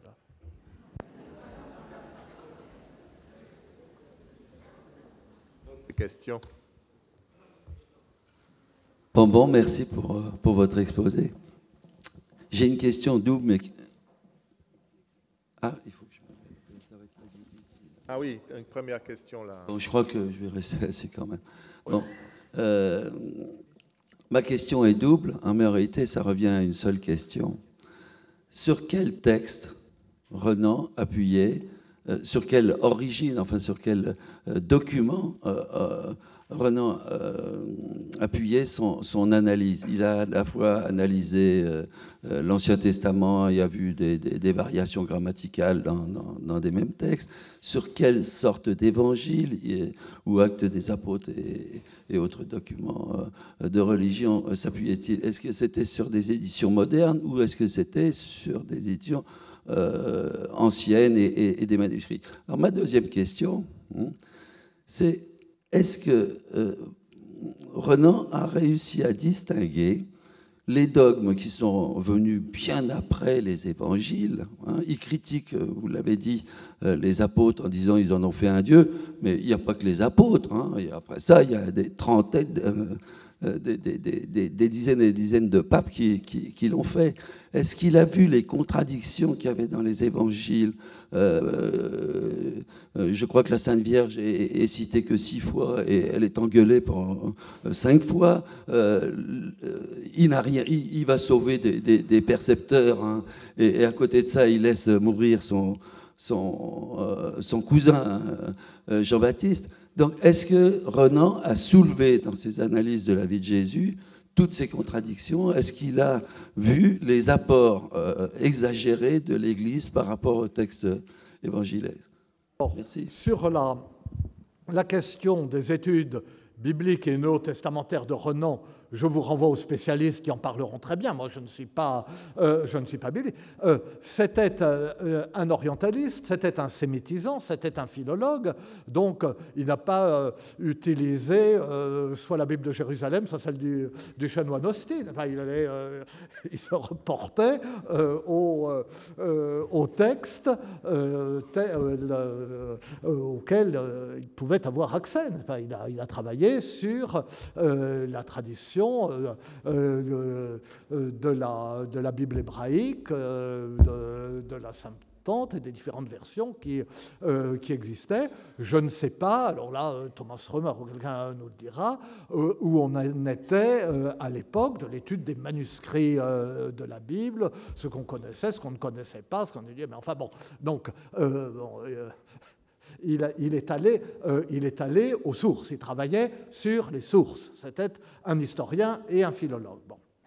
La deuxième, donc, la deuxième question est dans le détail. Euh, moi, que suis-je? Moi, je suis un pauvre malheureux ignorant sur ces questions.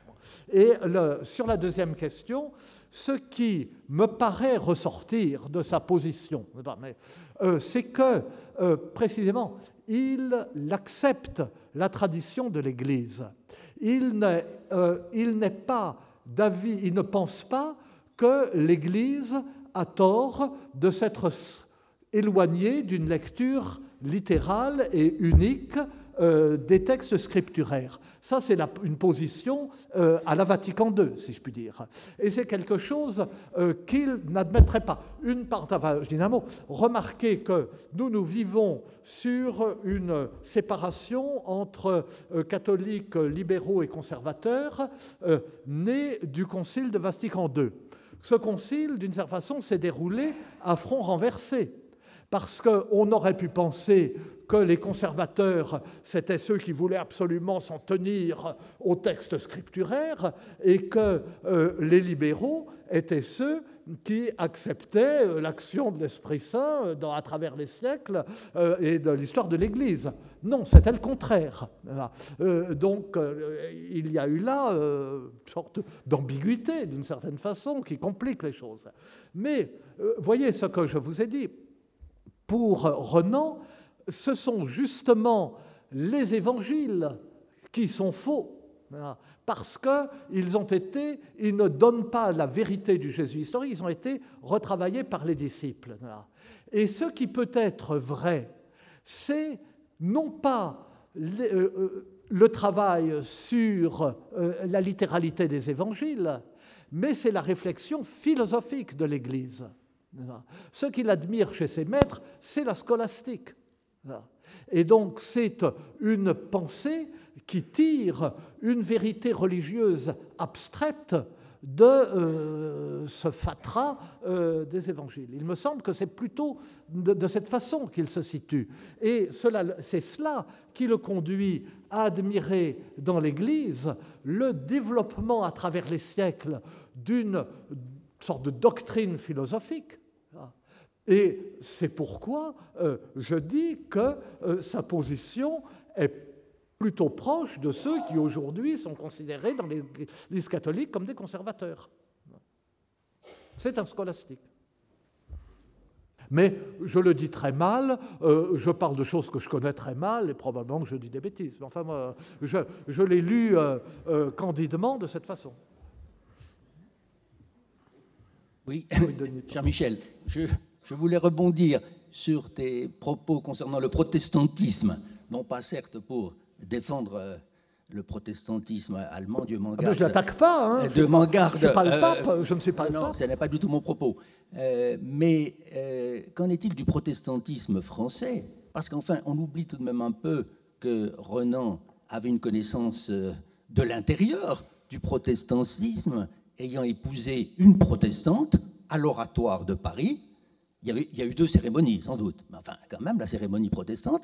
Donc, j'imagine qu'il connaissait assez bien euh, le milieu protestant et, la, doctrine, euh, a-t-on quelque idée sur ce qu'il en pensait? C'est une vraie question, moi je ne le, je ne le sais pas. C'est une vraie question à laquelle je n'ai pas de réponse. Euh, il me semble, enfin, mais l'impression, mais c'est peut-être justement parce que ce, moi je rabattais, je rabattais le pape sur lui, si je peux dire. Mais il me semble qu'il pense plus euh, à, des théologiens allemands et évangéliques, euh, plutôt, euh, plutôt qu'à l'Église réformée. Mais que ce sont eux ces, ces interlocuteurs intellectuels. Mais je me trompe peut-être, encore une fois. Très bien, je crois que nous sommes légèrement en retard et donc on renvoie cela à des discussions ultérieures et nous faisons une petite pause. Retrouvez tous les contenus du Collège de France sur www.colège-2-france.fr.